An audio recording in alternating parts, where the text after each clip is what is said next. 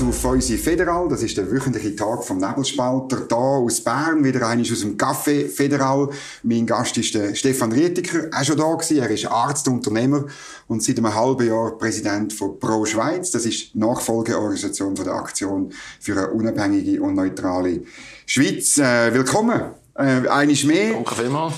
Ich habe einen Walliser Bödi Darwin ausgelesen zum ein Glas Wein trinken miteinander. Das gehört ein dazu und es ist wieder schöner Wetter, es ist wieder, ja, die Zeit, wo man sich das auch darf genehmigen Zum Wohl. Auf die Schweiz. Auf die, merci vielmals. Ja, wir reden über Credit Suisse, das Thema, das grösste Thema von dieser Woche im Moment. Ähm, als Unternehmer in, in der Schweiz, in Europa, aber auch in den USA kennst du dich so ein bisschen aus mit, wie, wie man so Sachen macht und hast vielleicht auch ein Konto mal gehabt oder hast du mal habe immer noch eins. Hast du immer noch eins? Ja. Gut, dann bist du sozusagen betroffen, das ist interessant. Und dann, das zweite Thema ist der Pandemiepakt, wo die WHO in der WHO verhandelt wird, wo die Schweiz mitverhandelt und wo man nicht richtig weiß, was genau hinein wird rauskommen. Steigen wir ein. Credit Suisse. Ja, bist am Sonntag auch, hast du zugeschaut, die Medienkonferenz und Berichterstattung, was ist dir durch den Kopf gegangen? Also das erste Mal sind meine Gedanken bei den Mitarbeiterinnen und Mitarbeitern von der Credit Suisse, die letztendlich die Suppe müssen, müssen auslöffeln oder am eigenen Leib und denen ihre Familien. Ähm, das Schauspiel, das wir hier gesehen haben, war äh, ziemlich pitoyabel. Ähm, also vielleicht abgesehen vom Bundespräsident und vom Verwaltungsratspräsident von der UBS haben mich also die anderen Akteure wenig bis gar nicht überzeugt. Und was vor allem aufgefallen ist, ist, dass eigentlich klar geworden ist, dass das äh, eine Lösung war, die vom Ausland der Schweiz aufoktroyiert worden ist. Also mhm. die Amerikaner haben massiven Einfluss genommen und auch äh, die Briten. Und man fragt sich natürlich schon, warum soll man mit Steuergeld von der Schweiz äh, amerikanische und britische Arbeiter und Executives äh, finanziell unter die Arme greifen. Also das stellt sich mir schon als, als Frage, hätte es nicht auch andere Lösungen gegeben? Dann habe ich grosse Fragezeichen zu der Kommunikation, die diese Woche oder letzte Woche stattgefunden hat. Man hat den Eindruck, dass man da äh, von der Ad-Hoc-Publizität her hinter das Licht geführt worden ist. Das muss untersucht werden. Äh, es hat ja noch Leute gehabt, die noch investiert haben in Credit Suisse, aufgrund von Aussagen, die der Axel Lehmann gemacht hat. Die haben sich ja dann als nicht zutreffend erwiesen. Genau, er hat gesagt, es sei alles in Ordnung, mehr oder weniger. Ja, und ja. ich meine, das ist an Naivität mhm. nicht zu überbieten. Und dann habe ich mir einmal erlaubt, auch äh, den Verwaltungsrat einmal anzuschauen, einmal die Bilder. Und ich meine, nichts gegen die Leute, aber wenn ich jetzt nehme, einen Mirko äh, Bianchi, äh, das ist sicher ein, ein, guter Mann und hat äh, Agrarwirtschaft oder etwas studiert oder ETH. Aber der ist sicher nicht qualifiziert am Chairman vom Audit Committee zu sein, mhm. von einer Grossbank. Das mhm. ist höchst anspruchsvoll. Also da haben wir total daneben gegriffen mhm. bei der Besetzung. Gehen wir ein bisschen die einzelnen Punkte durch, oder? Beim ja. Steuergeld, wo du sagst, ähm, wo wir jetzt ausgeben, oder? Da haben die Befürworter von dem Deal schon am Sonntag gesagt, ja, es ist ja nur, wenn es nötig ist. Es ist nur, es ist nur eine Bürgschaft, oder? Von 100 Milliarden, insgesamt äh, 200 Milliarden. Und die 9 Milliarden für Verlust nur dann, wenn es die UBS nicht mag tragen, also wenn die Verluste höher sind als 5 Milliarden. Ähm, ja, also, im optimalen Fall fließt kein Steuergeld. Ja, aber das wissen wir ja beide, dass das nicht so wird sein und da wird Geld fließen. Äh, ich kann dir eins sagen, wenn saudi-arabische Investoren vor kurzem bei 2,50 Franken Kurs eingestiegen sind mhm. und jetzt bei 75 Rappen abgefertigt werden, mhm. Also das ist so sicher wie das Amen in der Kirche, dass die werden eine Klage einreichen. Mhm. Und in Amerika wird es, das weiss ich, auch schon die Hand, wenn es nämlich 200 Milliarden Summen sehen und potenziell könnte die Schweiz noch mehr nachschiessen, dann wird man versuchen, mindestens einen Teil von dem Geld zu holen und mhm. überklagen. Also, das wird äh, ganz eine brutale Sache und das sind naive Leute, die nicht wissen, wie man in den USA muss geschäften mhm. Jetzt habe ich, äh, es ist eben noch interessant, es gibt wie zwei Narrative. Die einen sagen, ja, der UBS ist es nicht so schlecht gegangen, wir hätten eben eine andere Lösung machen Und dann sagen mir auch andere Quellen, die UBS, die wäre am Montagmorgen Konkurs gewesen. Darum hat man müssen so schnell handeln. Äh, letztlich ist es schwierig herauszufinden, was wirklich Sache war, oder? Also meinst du jetzt UBS oder Credit Suisse? Nein, Credit Suisse, Credit Suisse, ja. Ähm, ja, das sind die gleichen Leute, die nicht gewusst haben an der Pressekonferenz, ob die Aktien, äh, die Aktien von der CS am Montag noch gehandelt werden oder nicht. Ja. So geht man doch nicht in der Pressekonferenz. Das sind aber auch die gleichen Leute, die nachher sich erstaunt darüber geäussert haben, dass der Aktienkurs von der Credit Suisse auf 75 Rappen abgebrochen ist. Das ist ja da sind wir also in der elementaren ersten Stunde von Corporate Finance, dass wenn ein äh, Kaufpreis rausgegeben wird, dann geht am nächsten Tag bei Börseneröffnung geht, wird sich der Kurs dort ajustieren, wo der Kaufpreis ist. Ja, weil also, ja niemand mehr zahlt. Ja, also, natürlich, das wäre ja wieder blöd blöd. Also, also ich kann das wirklich nur mit Kopfschütteln mhm. zur Kenntnis nehmen. Du hast andere Lösungen genau, gegeben? das wäre meine Frage. Ich bin kein Banker, aber wenn ich höre, dass zum Beispiel ein äh, Oswald Grübel sagt, die Nationalbank hätte müssen Credit Suisse kaufen mhm. Im Blick hat er das gesagt? Professionell, ja, von mir aus. Aber das könnte ja wirklich noch Sinn machen, weil das ist ein erfahrener Mann. Da könnte man ein äh, Rescue-Team einsetzen. Die Firma sanieren, über zwei Jahre vielleicht, und dann wieder an die Börse bringen, dann hätten wir immerhin in der Schweiz zwei relevante, systemrelevante mhm. Banken. Das haben wir im Moment nicht mehr. Und das ist ein Klumpenrisiko mhm. für die Schweiz. Mhm. Das wäre gegangen, wenn, je nachdem, wie schlimm das es gestanden ist, oder? Also wenn, äh, das ist halt, das entzieht sich in der Öffentlichkeit im Moment, oder wie, wie, wie schlimm das es war, oder? Ja gut, aber dann hat irgendwo Kommunikation, punkto Ad-Hoc-Publizität nicht gestimmt. Genau. Also entweder haben die Leute im Verwaltungsrat und im Bundesrat und in der Nationalbank. Und bei der FINMA? Details, ja, die FINMA hat übrigens auch eine ganz pitoyable Rolle gespielt. Ähm, nicht gewusst, was läuft, Fakten nicht kennt mhm. und dafür gibt es keine Entschuldigung. Mhm. Oder sie haben Fakten verdreht und das Publikum falsch mhm. informiert. Mhm. Das muss aufgearbeitet werden. Ja. ja, das spricht Kommunikation an, oder? Man hat wirklich, habe ich auch ein das Gefühl bekommen, man hat halt lang, nicht letzte Woche, Mittwoch und Donnerstag, hat man keine schlechten Nachrichten geben weil man irgendwie gleich noch gehofft hat, oder? Obwohl es wahrscheinlich um die Credit Suisse schlimmer gestanden ist. Aber... Das ist Ad-Hoc-Publizität. Mhm. Also wenn man äh, Informationen bewusst zurückhaltet, ist das ein strafbarer Tatbestand. Andere Firmen werden für das zur Rechenschaft mhm. gezogen. Wieso darf dann das der Bund machen? Mhm. Also, da ich, also das muss aufgearbeitet werden in jedem Fall. Und ja. das wird auch, weil das werden gewisse Aktionäre ja. nicht hinnehmen. Mhm. Und ich meine, wenn die SNB die, die, die Credit Suisse gekauft hätte, das wäre noch verrückt. Ich meine, dann, dann hat man ja auch das ganze Risiko letztlich klar bei der SNB, nicht beim, direkt beim Bund gehabt, aber äh, ja, da hat man mir auch gesagt, das wäre wahnsinnig schwierig geworden, oder? Wäre denn das wirklich besser gewesen, deiner Meinung nach? Gut, wie gesagt, ich bin kein Banker, aber ich denke, man hätte immerhin noch die Chance gehabt, eine zweite systemrelevante mm. Bank zu haben, äh, mindestens, wo dann auch könnte an die Börse gehen in mhm. zwei Jahren. Also ich glaube, das hätte man müssen versuchen, weil das Geld, das wird eh ausgeben. Mhm. Ob es jetzt die Nationalbank direkt oder indirekt ausgeht, das Geld wird ausgeben.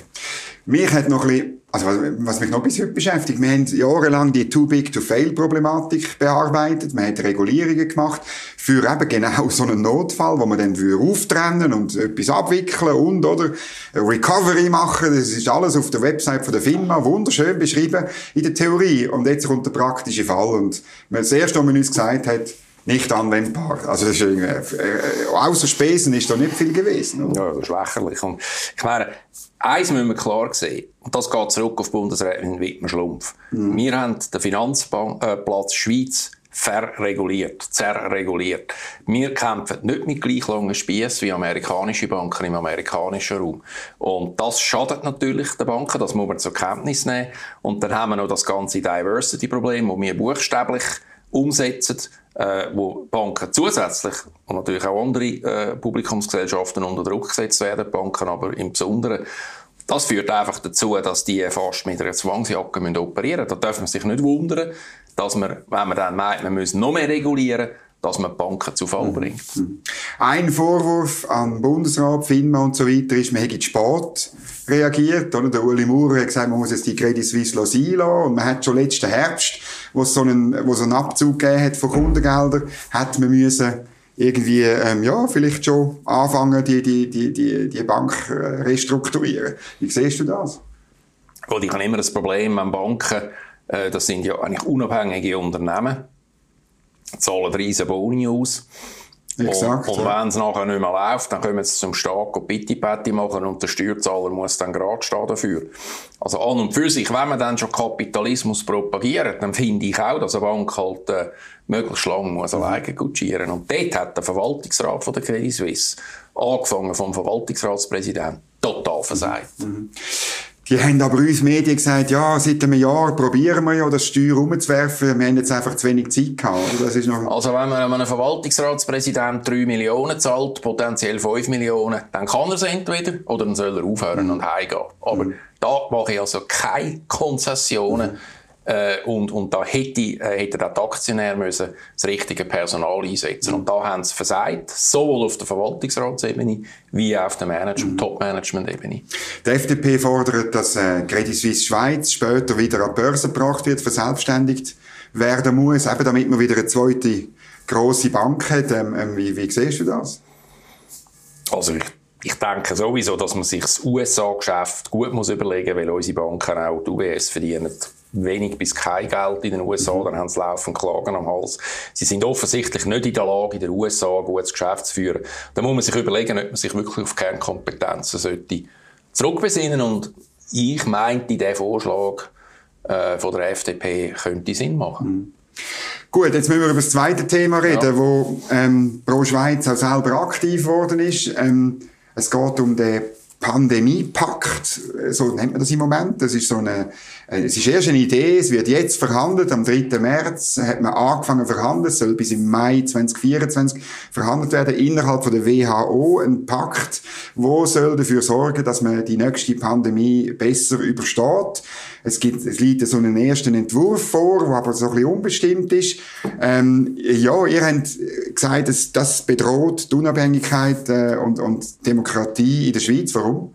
Also da gibt's, äh, das sind nicht nur Entwürfe, da gibt's also detaillierte Vertragsentwürfe.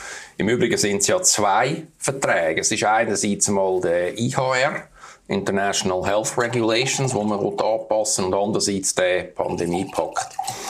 Der Pandemiepakt hat äh, relativ detaillierte Klauseln, die dazu führen würden, wenn man das würde akzeptieren dass eigentlich über die Länderregierungen eine Superregierung gestellt wird, die in einer Art von Planwirtschaft kann bestimmen, Wann ist eine Pandemie? Da muss man niemand fragen.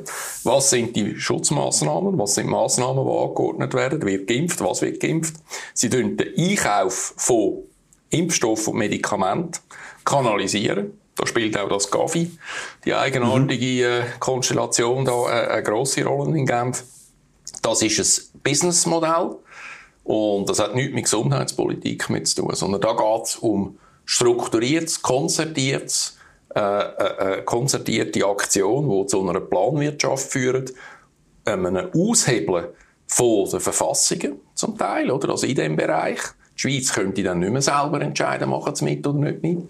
Und was noch viel schlimmer ist, ist, dass man, wenn man mal der Vertrag steht und unterschrieben ist, dann können wir auch mit einfachem Mehr, dann muss man nicht mehr ein, ein, ein, ein absolutes Mehr haben, kann man Veränderungen dann durchsetzen. Mhm. mhm. Und das ist eine Selbstermächtigung, wo dem Generaldirektor, und das ist ja eh eine dubiose Figur von der WHO, äh, fast Allmacht gibt zum Entscheiden. Und man sieht es ja jetzt. Ich meine, die Not Notmaßnahmen von Covid sind ja immer noch nicht aufgehoben, gemäß WHO. Ja. Obwohl wir ja keinen Covid-Notstand mehr haben. Genau, genau. Und das ist etwas, wo wir auf keinen Fall dürfen unterzeichnen. Ich frage mich sogar, ob es angesichts der Tragweite von den einschneidenden Massnahmen, ob das überhaupt legitim ist, dass Schweizer Politiker an einem Verhandlungstisch mhm. sitzen, ob das nicht fast Hochverrat mhm. ist. Jetzt, der Bundesrat hat auf Fragen ähm, aus dem Parlament, also der Alain Berset, hat immer so beschwichtigt, er hat gesagt, ja, ähm, es ist ja nicht klar, wie bindend der Vertrag, die Verträge sind am Schluss. Äh, wir erst, wenn fertig verhandeln sind, wir das Resultat und, und die Rechtsverbindlichkeit anschauen und dann entscheiden, ob man mitmacht. Ähm, ja, bist du wie, siehst du, bist, bist, du zu extrem in deiner Beurteilung, oder? Nein, ich kann einfach lesen. Also er hat entweder das Papier nicht gelesen oder er lügt. Mhm. Und ich glaube, er hat das Papier nicht gelesen. Mhm. Und ich meine, dort steht ganz klar drin, dass man das äh, Non-Binding, oder man hat ja früher mit Recommendations geschafft, dass genau. man das Non-Binding streichen. Man tut auch Menschenrechte relativieren zugunsten von solidar äh, planwirtschaftlichen Massnahmen. Also das hat einschneidende, äh, einschneidende äh, äh, Folgen für den Schweizer Bürger. Und bis zu einem gewissen Grad sind dann die Volksrechte ausgehebelt. Also wenn wir diesen Vertrag in der jetzigen Form unterschreiben, und ich tue nur auf das Papier, das ich kann mich stützen, das hat nichts mit Verschwörungstheorie oder, ja, ja, ja. oder irgendetwas zu tun. Also wenn wir diesen Vertrag oder diese Verträge unterschreiben, dann müssen wir nicht mehr über Neutralität und Souveränität mhm. reden. Das ist gelaufen. Mhm. Gut, es ähm, der Bundesrat sagt gleichzeitig, ja, hätten ein Interesse an einer, Zitat, starken WHO und an, Zitat, international verbindlichen Regeln. Ich glaube einfach, das ist ja das, was, sagen wir, unserer Reise ein bisschen Angst macht. Wenn man so, wenn man den Bundesrat so reden hört und gleichzeitig ist bekannt, dass die Außenpolitische Kommission, das Parlament, bis jetzt noch nie konsultiert worden ist, oder? Gemäss meinen Informationen. Also wir haben ja ein paar Parlamentarier auch bei uns im Vorstand von Pro Schweiz und die haben wirklich von dem nichts gewusst. Und wir, wir sind jetzt dran, da relativ breit uns aufzustellen, haben eine Arbeitsgruppe und werden das Thema äh, bearbeiten. Aber ich stimme mit dir überein. Äh, ich meine, die WHO, und das ist vielleicht das Problem auch für die Allgemeinheit zum Verstehen. Die WHO ist ja eigentlich früher ein Segen gewesen. Mhm. Ich meine, wenn man die Pockenbekämpfung und alles mhm. angeschaut hat, aber früher ist WHO und CDC und all die, die hat nach medizinischen Grundsätzen entschieden. Da ja. ist auch Menschlichkeit noch dabei gewesen. Und jetzt? Heute ist das äh, Weaponized Medicine, oder? Das ist politische Medizin mit dem Ziel, dass man konzertierte Aktionen machen kann, wo eine kleine Minderheit von Investoren mhm hm? sind Investoren in der WHO und im Gavi dabei, können einen Haufen Geld mhm. verdienen. Um das geht es und um nichts anderes. Also das müssen wir vielleicht ein bisschen aufdröseln. Gewisse ähm, ähm, Zuhörerinnen und Zuhörer, Zuschauerinnen und Zuschauer wissen das vielleicht nicht. Meine Pocken hat man nahezu, also man hat sie eigentlich ausgerottet, oder? Ich bin als Bub geimpft worden, aber es ja. ist verschwunden. Und das hat man schon auch geschafft mit internationaler Koordination, oder? Ja, aber jetzt müssen wir unterscheiden. Die Leute meinen ja, man hätte Massenimpfungen gemacht bei den Pocken. Mhm. Und das stimmt nicht. Man okay. hat clustered. Man Was hat targeted. Man hat Zielgruppen systematisch geimpft. Dort, wo es auftreten genau. ist, oder? Okay. Und mit dem hat man das Geografisch, früher, oder? Ja, genau. Und ja. das ist früher CDC und WHO-Methode gewesen. Und das, die hat geklappt, oder? Das ist natürlich auch eine Impfung, die sehr gut wirkt, oder? Meine, man hat sich ein bisschen mehr Zeit genommen, um ja, sie... also, man, der mRNA-Impfstoff ist ja eigentlich gar kein Impfstoff, aber da könnte man noch ja. ein Abend, es wäre ein abendfüllendes Thema. Aber, Früher hat man wirklich das gemacht und heute sind wir in einem Spannungsfeld zwischen keine Impfung und Massenimpfung. Mhm. Und da haben wir noch einen Hygienewahn. Mhm. Oder? Wo wir noch das Mikrobiom beeinflussen und, und alles. Und wir müssen einfach irgendwann einmal wieder zurückkommen und sagen, was sind die Erkenntnisse, wie man früher geimpft hat, wie wir Impfstoffe mhm. entwickelt haben. Und dann müssen wir die Erkenntnisse anwenden und nicht äh, weggehen von dem. Aber ist klar, Bill Gates, der, will, der versteht ja nichts von Medizin, oder? Das ist ein brillanter äh, Kopf. Aber er will eine Plattform entwickeln, oder? Er denkt jetzt, wenn wir mRNA machen für Covid, dann müssen wir auch gerade alle anderen Impfstoffe auch auf dieser mhm. Technologiebasis mhm. machen. Mhm.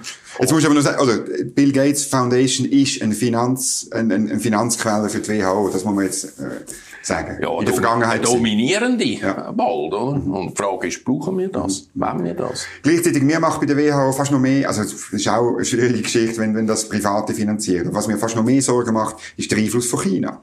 Oder? Ich meine, meine Chinesen haben eine bestimmende äh, Stimme gehabt, insbesondere beim Verwedeln vom Ursprung vom, vom Covid-Problem. Ja, oder? dann vor allem auch die, die, die radikalen Massnahmen, die ja nachweislich nichts gebracht haben und was sich der WHO hauptsächlich zum Vorwerfen. Mhm. Wenn es eben die alte WHO wäre, dann hätte sie die, eben die Erkenntnis aufgearbeitet mhm. und eben zugegeben, dass Masken relativ unwirksam mhm. sind, dass Lockdowns nichts gebracht haben, sondern Schaden gebracht haben, dass der Impfstoff gar nicht äh, die Erwartungen erfüllt an einen mhm. Impfstoff, weil es gar nicht getestet worden ist. Mhm. Das würde WHO aufarbeiten und dann sagen, gut, jetzt müssen wir daran arbeiten. Meine, wir haben ja immer noch, wir haben ja keinen offiziell zugelassenen Covid-Impfstoff. Mhm. Das sind immer noch Notfall. Die Schnellverfahren. Ja, genau. natürlich, die ja. sind noch nicht zugelassen. Die mhm. werden wahrscheinlich auch nicht zugelassen, weil die Nebenwirkungen so rasant steigen. Mhm. Also, Dort hätte ich ganz eine andere Haltung erwartet von der WHO. Mhm. Jetzt, wenn man den Entwurf von dem äh, äh, Pakt oder von dem äh, ja, liest, dann hat es dort auch Sachen drin, die einem könnten beruhigen. Es steht zum Beispiel Souveränität ist erwähnt, es ist erwähnt Verhältnismäßigkeit, alles Sachen, die uns wichtig sind. Oder? Warum äh, hast du denn das Gefühl, das spielt am Schluss keine Rolle? Ja, es wird eben, es wird eben an, an entscheidenden Stellen, also ich könnte das in einem Vertrag zeigen, oder mhm. wird es eben wird oder abgewirkt, ja, ja wird äh, abgewirkt. Ja. Also äh, es gibt zum Beispiel ein Kommunikationsstrategiepapier, das ich gelesen habe. Also ja. da ist mir, sind mir die Harzberg gestanden. Mhm. Das Kommunikationspapier, das dient nicht dazu, den Patienten zu helfen, sondern es dient dazu, Notfälle, die es gibt, Nebenwirkungen und Renitenz in den Ländern abzuwürgen. Das ist Kommunikationsplattform. Mhm. Also man will mit Renitenten Patienten und Bürger will man umspringen. Es hat aber überhaupt nichts mit medizinischer Erkenntnis oder mit medizinischem Fortschritt zu tun. Also, wenn man das liest, muss man sagen, das ist äh, nicht das, was wir wollen als Schweizer. Das erinnert mich sehr weißt du, ein Migrationspakt, ich weiß nicht, vier oder fünf Jahre her, mhm. wo der Bund ja genau auch ähm, mitgemacht hat beim Ausarbeiten von so einem Pakt über Flüchtlingsrouten und so weiter. Und der Bund hat auch immer gesagt, ja, es ist nur Soft Law, also es ist nur eine Art eine Übereinkunft, wo man sich dann daran orientiert. Und der hat auch so ein Kapitel über Kommunikation drin gehabt. Und ich kann mich gut erinnern, dann hat das der, der Diplomat aus der Schweiz, hat das dann unterzeichnet. Und erst dann ist der Widerstand da in Bern gross geworden. Ich erinnere mich gut, auch äh, bis weit in die FDP.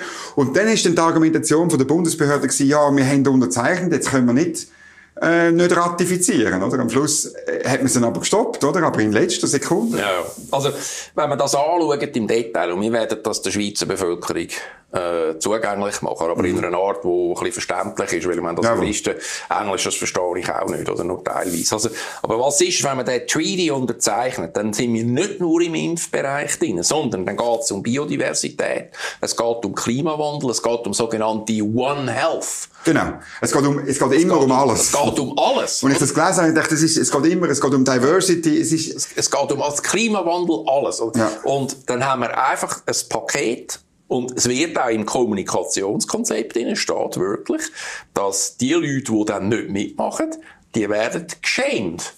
Oder? Das ist ja der neue Ausdruck, oder? Man kann vielleicht legal nichts machen, aber man tut einem schämen, man mhm. tut einem ausgrenzen. Mhm. Das ist heute äh, sehr äh, äh, ja, da gibt's eine schwarze Liste. Das schwarze Liste und alles. Genau. Also, das muss man schon sehen. Und da müssen wir uns zusammentun, da müssen wir zusammenstehen. Da hat es auch andere Länder, wo es jetzt Widerstand gibt, das mhm. weiss ich. Auch übrigens in den USA gibt es jetzt okay. eine Gruppe von Leuten. Okay.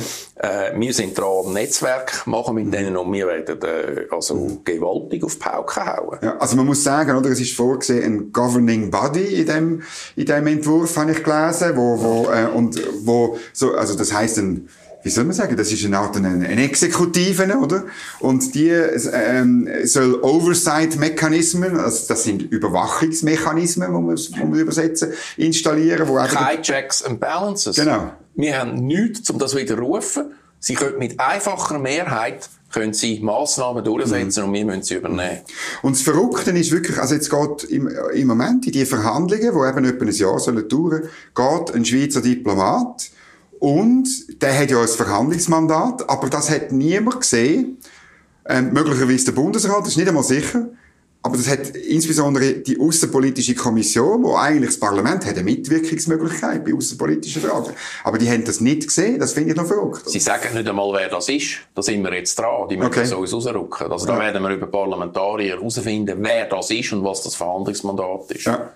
Und dann ist noch ein, ein Consultative Body ist noch geplant und ein Secretariat. Das braucht immer dann ein grosses Sekretariat. Einfach der Vollständigkeit halber. Aber ich finde wirklich, es ist ein riesiges Thema im Parlament. Das Soft Law, der Bundesrat sagt immer, das ist Soft Law, da haben die nichts zu sagen, sagen jetzt die Parlamentarier. Und am Schluss ist es so gleich so, dass das Soft Law, auch wenn es soft ist, die Bundesverwaltung macht es dann gleich, oder? Gut, also wer sagt, dass es Soft Law, der kann entweder kein Englisch oder er lügt. Also, es ist sehr deutlich geschrieben. Und wer, äh, ich meine, wenn das so kommt, in dieser Form, also, dann muss ich einfach sagen, wer dann noch behauptet, dass Sex Saftler, das ist einfach mhm. unredlich. Ist, ist nicht am Schluss, habe ich ein bisschen das Gefühl, weißt, geht um, äh, es geht ganz stark um die Frage, welche Rolle spielt der Nationalstaat in Zukunft noch? Und der ist für uns halt wichtig, weil das für uns der Perimeter auch ist von unserer äh, Bundesverfassung, von der, von, der, von der direkten Demokratie, von den Institutionen. Oder haben wir in Zukunft eine Art äh, ähm, Internationalismus, wo einfach internationale Gremien mit irgendwelchen Botschafterinnen und Botschaftern irgendwelche Sachen beschließen? Das also, ist doch der, da, da geht's auseinander. Es tönt ja gut, oder? Wir wollen Therapeutika und Impfstoff allen auf der Welt zugänglich machen. Nicht, dass sie in Afrika, wo sie weniger Geld haben, das nicht bekommen. Das ist ja okay. Aber wenn du den Body anschaust, also die haben Leute, die dann ausschwärmen in die Länder, wie in einem mhm. Polizeistaat und schauen, ob wir das auch machen. Sie tun mit Pharmafirmen und Impfstoffherstellern tun sie Preisabsprachen machen. Da werden Preise fixiert und sie schöpfen dann selber ab. Oder? Da mhm. gibt's fixe Preise, da gibt's Abnahmegarantien, da werden mit Staaten, und Staaten müssen das abnehmen, da wird zugeteilt, die Schweiz muss so viel abnehmen von dem mhm. Punkt, dass der Preis take. Ja. Und man kann nicht einmal sagen, lieben, sondern man muss es dann machen. Aber, ähm, das ist Planwirtschaft. Gut, äh, da könnte ja die Pharmawirtschaft Pharma, äh, könnte vielleicht noch Freude haben. Ja, natürlich haben sie Freude, weil sie haben gesicherte Verträge über Jahre. Genau, und sie verkaufen das dann zu gesicherten Preisen ja, die ganze Das ist dann vielleicht schon ein Discount. In Afrika müssen sie ein bisschen günstiger Sie machen einfach eine moderne Form von Margenregelung zwischen GAVI, WHO und den Pharmafirmen. Mhm. Und sie müssen es nicht mehr mit. Sie übersteuern dann eben die Registrierungsbehörden, mhm. Zulassungsbehörden in den Ländern, die werden übersteuert, die WHO übernimmt die Funktion, kassiert fürstlich dafür und die Länder haben nichts mehr zu sagen. Und dann wird auch entschieden, welcher Impfstoff wird wie entwickelt. Sie nehmen auf die Entwicklung von Therapeutika und, und, und, und Pharmazeutika nehmen sie Einfluss. Also sie bestimmen, was wird wo, wie entwickelt und zu welchem Preis wird es verkauft. Ich finde das wirklich, ähm, äh, grundsätzlich jetzt in, in, dem, in dem einen Fall, aber grundsätzlich dass, dass so der Internationalismus, wo sich einschleicht da auch in Bern, in die Verwaltung, weil natürlich die betreffenden Leute in der Verwaltung gehen lieber an eine internationale Konferenz, wo sich alle, wo alle etwas äh, in die Richtung wenden, als dass sie müssen das Parlament gehen, gehen diskutieren, warum das vielleicht sinnvoll ist oder nicht. Oder? Das ist natürlich das ist doch ein Mechanismus. Das ist, das ist genau, das ist da der Güppli-Sozialismus, oder, wo sich da breit mhm. macht. Und ich meine, vor allem die, die ja im Parlament sind und keinen Job haben, oder, und eigentlich von dem leben, die haben ja Zeit, oder, die können da umreisen, die gehen gerne nach Brüssel und sich in der Limousine chauffieren. Aber das ist nicht das, was wir Schweizer mhm. wollen. Mhm. Es sind jetzt wieder äh, Vorstöße eingereicht worden mit Fragen. Ich bin sehr gespannt, wie die beantwortet werden. Auf nebelspalter.ch bleiben da sicher äh, up to date. Pro Schweiz wird das auch machen.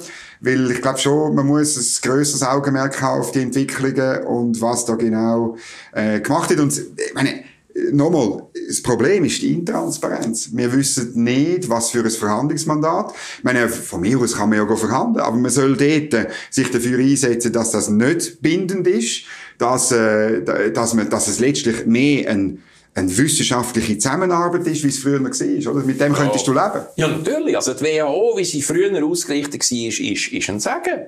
Da bin ich, da bin ich dabei. Und das Mehr als Plattform vom Austausch, oder, oder, ja? Nein, dass man auch Massnahmen koordiniert, Wissenschaft austauscht, aber Wissenschaft, ich meine, wir haben das bei Covid gesehen, da sind Gegennarrative unterdrückt worden. Das hat nichts mit Wissenschaft mhm. zu tun. Mhm. Das ist massive Manipulation von der Meinung. Und das darf nicht sein. Das muss ein offener Austausch sein, man muss Massnahmen, man kann schon koordinieren, manchmal macht es auch Sinn, dass man es mhm. wirklich koordiniert. Aber das muss freiheitlich sein. Mhm. Das darf nicht zwingend sein. Das darf keine Zwangmaßnahmen Ja, ich meine, aber, ich meine meine, wenn, wenn die Massnahmen, die man koordinieren will, wenn die Sinn machen, dann werden äh, die Regierungen, die Staaten auch ähm, die Einsicht haben und das machen. Also am Schluss geht es darum, tut man Leute überzeugen vom Sinn von so einer koordinierten Massnahme oder tut man sie eben zwingen ja. bei Force? Oder? Und da wären wir Schweizer, wir haben ja immer noch Staatenbund-DNA in uns, oder? Wir sind ja, wir haben ja Zentralregierung, haben wir ja, wir haben ja mit Bern manchmal das Problem. Dauernd, ich Obwohl wir ja den Bundesstaat ja lieben, oder? Vor allem, wenn wir die Hymne singen, aber letztendlich sind wir Staatenbündler, oder? Ja. Also was wir sicher nicht brauchen,